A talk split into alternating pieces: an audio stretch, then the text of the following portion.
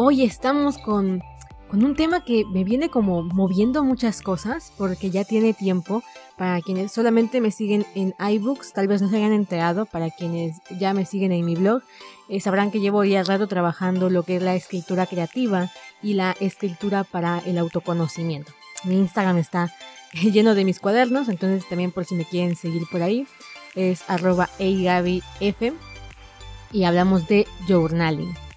Y ahora que estoy metida en todo este asunto, me he topado con mucha gente que me cuenta algo bien curioso. Me dicen, fíjate Gaby que yo escribía diarios de pequeña y también me dejaron diarios cuando acudí con el psicólogo. Me decían, em, escribe todas tus emociones, escribe todo tu día, nárramelo, me decían. Pero Gaby me decían, yo en ese momento como que no me animaba a hacerlo y o lo hice y lo dejé o ni siquiera lo intenté.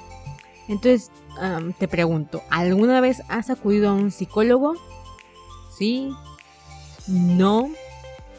en mi particular caso, no todos mis encuentros con especialistas de la mente ah, tuvieron un buen desenlace. Muchos por un filtro estrecho por el que pasaban sus diagnósticos y otros simplemente porque no era el momento adecuado para mí. El caso es que, si has ido a consulta, tal vez te has topado con esta tarea de escribir un diario ya sea de tus sesiones con el profesional o de tus emociones, como un registro de tu día a día. Esto ayuda muchísimo al terapeuta a que las sesiones fluyan mejor y a que tú, como paciente, identifiques tus emociones y las apropies como tuyas. Ya sea que lo de la terapia para ti, tanto como para mí, sean cosas muy puntuales, o que sea un acompañamiento constante en tu vida, o ya de plano no lo contemplas casi nunca, la escritura es una poderosa herramienta de autoterapia. Y en este episodio voy a revelarte lo que puede hacer por ti y también sus limitaciones.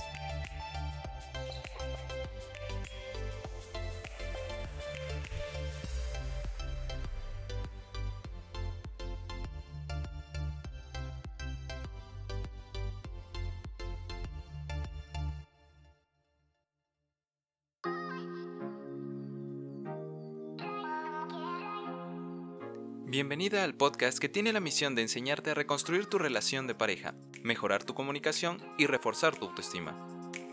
Si eres una caperucita con dientes más filosos que los del mismo lobo, este programa es para ti.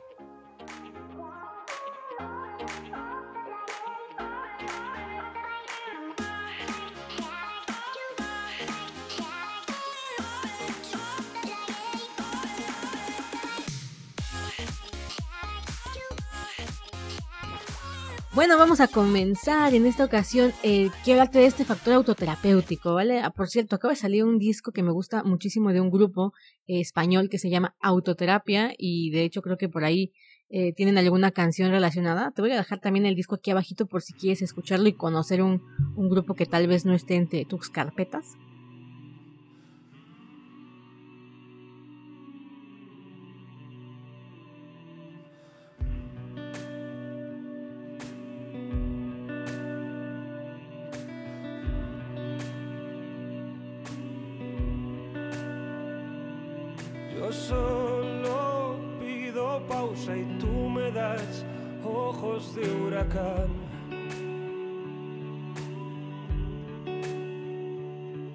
Yo solo pido calma y tú haces espuma el agua del mar.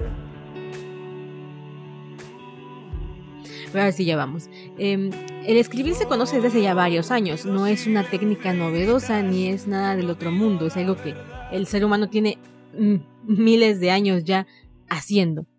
Pero los psicólogos apenas han como validado esta forma de autoterapia, han validado sus realmente sus consecuencias positivas en la vida. Y por esta razón es frecuente que se sugiera en las terapias la creación de un diario. Pero si de algo me he dado cuenta a la hora de trabajar con otras mujeres que están en busca de sí mismas, es que decirles que tienen que escribir un diario las vuelve como repelentes a la práctica. Esto es muy sencillo, porque se preguntan ¿Para qué? Cuando nosotros como seres individuales no entendemos, no comprendemos para qué hacemos algo, esa acción pierde significado, pierde el sentido de ¿para qué me estoy invirtiendo aquí? La vida, las horas, el dinero, y no veo resultados, no veo un ¿para qué? Entonces, em, en esta ocasión lo que te voy a contar es como todos los beneficios que puedes obtener de la terapia o de la autoterapia de escribir para que también te animes a hacerlo. Si, por ejemplo, ya estás escribiendo algo, o tienes ganas de retomar tu diario, o tienes ganas de sacar tus emociones, y has encontrado la escritura ahí como algo importante, pero no la continúas, o no sabes cómo iniciarla, o no sabes eh, realmente si va a servirte, o te estás como eh, engañando, que también es algo que solemos decirnos, es que hago esto para evadirme. Bueno, no, la escritura tiene que ver con el enfrentamiento, esto es un punto primordial, con enfrentarte a tus propios miedos, a tus propias emociones, a lo que está como ahí enredado y que no has sido capaz de verlo. Por eso es que a veces escribir no se vuelve tan fácil, no se vuelve como hoy inicio y continúo esta práctica mucho tiempo porque me resulta facilísimo. Eh, no, normalmente no es así. Cuando estás escribiendo buscando ser tu propia terapeuta, es cuando nos enfrentamos a la página en blanco, a los bloqueos, al miedo. Entonces, ahorita vamos a hablar de esto, pero bueno, si lo realizas o no lo realizas, o llevas mucho tiempo en, terapia, ahora mismo quiero contarte que yo llevo practicando la escritura em, terapéutica desde hace ya varios años y que mantenerla en el tiempo da unos resultados maravillosos en tu percepción propia. Ojo, yo inicié la escritura autoterapéutica, escritura creativa, que son cosas también diferentes. Ahorita, mm, mañana o en otro episodio hablaremos de las diferencias entre la escritura creativa y la terapéutica. Em, la verdad es que cuando yo inicié, inicié, digámoslo, haciéndolo empíricamente, ¿vale? Yo escribía y en algunos ejercicios encontraba mucha claridad y en otros me ahogaba en mis problemas o en otros solamente me despejaba eh, o me aliviaba la tensión, pero no significaba que hubiese un cambio en mi percepción propia. Entonces, Ojo con esto, una cosa es escribir para ti, desahogarte, sentirte bien con lo que escribes, que claro está, sí funciona como una especie de desahogo y de terapia, pero cuando buscas el cambio, cuando buscas eh, mejorar como ser humano, cambiar la percepción que tienes de ti misma, eh, nutrir ciertos aspectos de tu, de tu identidad, entonces se tienen que hacer otros tipos de ejercicios.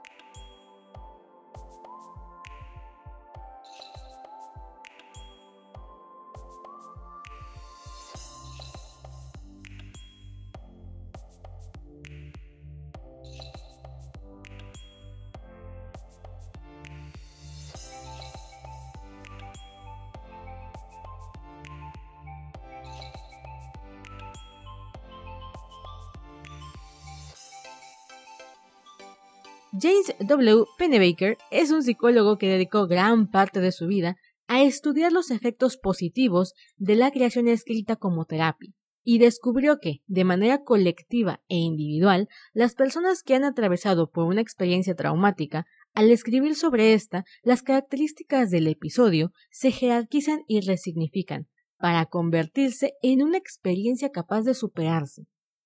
De hecho, creo que, eh, si no me falla, muchos de esos estudios se comprobaron durante el atentado del 11 de septiembre en Estados Unidos. A muchas de las personas que sufrieron la caída de las Torres Gemelas se les pidió escribir sobre este concreto episodio de sus vidas en un diario.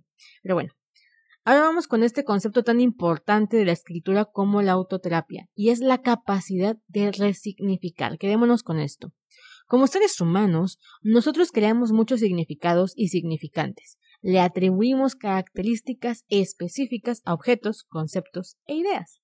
Esta es la manera en la que realmente como que estructuramos nuestro lenguaje. Si yo te digo árbol, este sería el significante. Cuando tú asocies el follaje, el tronco y demás elementos a esa palabra, esto constituye su significado. Digamos que en este asunto todos estamos más o menos de acuerdo. Si decimos manzana, yo puedo pensar una manzana roja y tú una manzana verde, pero compartimos el significado de ella, compartimos que hablamos de la misma cosa u objeto. Pero, ¿qué pasa, por ejemplo, con los símbolos más complejos? Mm, no sé, una cruz. Cuando alguien porta una cruz en el pecho, entendemos que esta es solo la forma física de muchos otros significados, que claramente le significan a esta persona como el amor, la paz, el sacrificio, la espiritualidad. La cruz es un símbolo dentro de un espacio concreto que es la religión, este, la religión católica y cristiana, creo, em, y claramente para ellos implica muchísimas cosas. Pero para un ateo o un agnóstico, esta cruz no tiene ningún impacto en su vida aunque conozca el significante, es decir, la cruz. Tú ubicas el símbolo de la cruz y sabes todo lo que representa. Pero al agnóstico o al ateo puede que no le signifique nada, ¿vale? Puede que no le, le vengan todas estas emociones y estas concepciones porque no tiene los mismos referentes ni la misma, no le ha dado el mismo valor, vamos a hablarlo así. Y es aquí donde entramos a la magia de la escritura, la capacidad de resignificar nuestros conceptos de vida o emociones. Aunque esto es muy del aspecto lingüístico y filosófico, muchos autores centran el conocimiento y entender del ser humano a partir de su lenguaje, como Ludwig Wittgenstein y Jacques Derrida. Si vivimos en una estructura, vivimos en la estructura de las palabras. Y aquí podemos hablar de los conceptos que rigen tu vida o los que tú has puesto como pilares imprescindibles de tu existencia. Y que de repente esos pilares, esas significaciones que has generado a esas palabras, a esas frases, a esos mantras, no te dejan avanzar o te mantienen encerrado o no te aportan para alcanzar tus objetivos, tus metas o tu significado existencial. Entonces, bueno, por la escritura o con la escritura creativa tú puedes ayudarte a resignificar esas palabras, esas oraciones, esos mantras.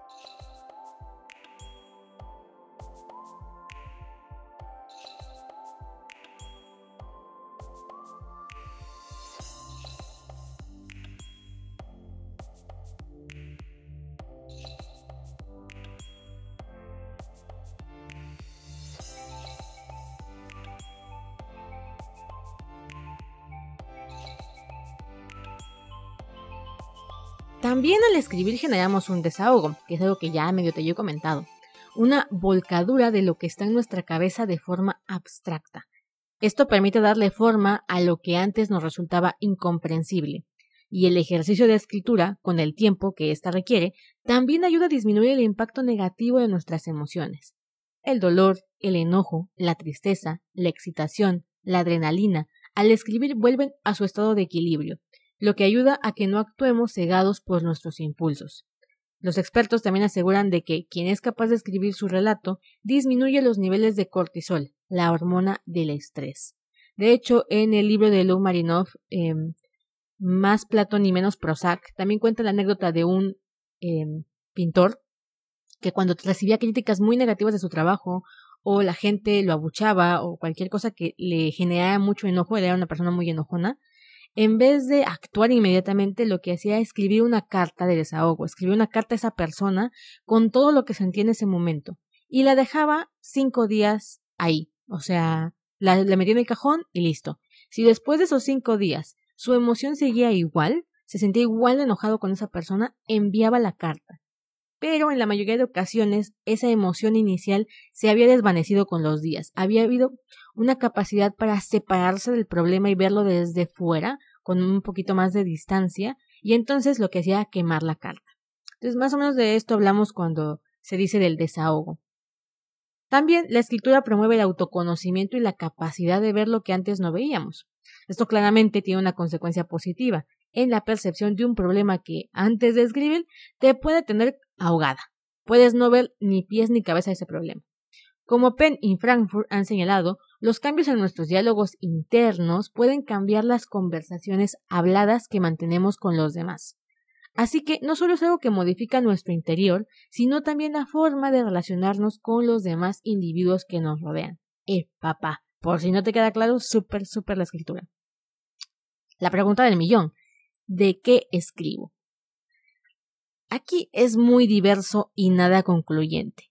Autoras abogan por el uso de cuentos, literatura personal, ya sabes, por ejemplo, Isabel Allende escribió Paula cuando su hija moría y le escribió de forma catártica.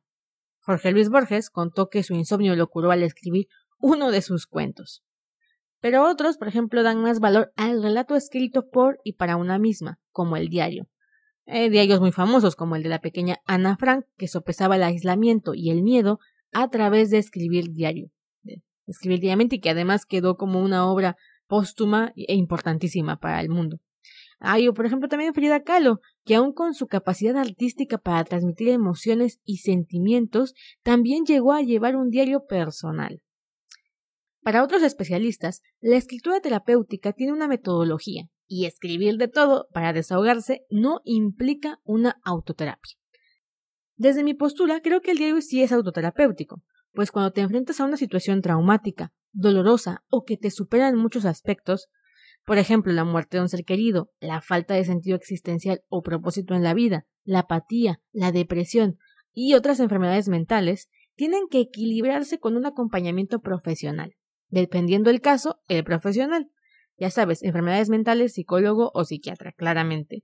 Pero eh, dudas existenciales, problemas de identidad, em, percepción del yo en el mundo, a veces también funciona muchísimo la terapia filosófica. Esto es para no ensimismarte en tus propios problemas y hasta incrementar, porque existe esa posibilidad, de sentirte peor. Por ejemplo, cuando escribes y por más que escribes solo logras narrar desde lo negativo o el completo pesimismo o la completa tristeza o la cólera y no eres capaz de ver otros escenarios, otra persona puede ayudarte a ver el panorama más completo y guiarte en la escritura de autoterapia. También depende el objetivo de la escritura. No es lo mismo buscar el desahogo, el autoconocimiento, la creatividad o la tranquilidad al escribir. Necesitarás ejercicios orientados a cada una de estas misiones. Como escuchas, no es magia, claro está, pero es una opción funcional para muchas personas, asequible y que puede transformarse en un hábito de desarrollo personal que no esté sujeto solamente a circunstancias particularmente desastrosas, ¿vale? O sea, no tienes que haber vivido una experiencia traumática o estar en un momento muy mm, bajo de tu, eh, de tu autoestima o de tus problemas personales para encontrarle el amor a un diario. Puedes verlo como una terapia de bienestar y de búsqueda de ti misma o de permanencia. Pero bien, de eso vamos a hablar en otro episodio ya más a profundidad de, de cómo utilizar la escritura ya de manera más creativa em, y también de forma de autoconocimiento y no tanto de terapéutica, ¿vale? Pero digamos que tienen como estos factores que se van ligando al final. Recuerda que en mi blog encontrarás más recursos de escritura y talleres para sentirte mejor con quien eres hoy.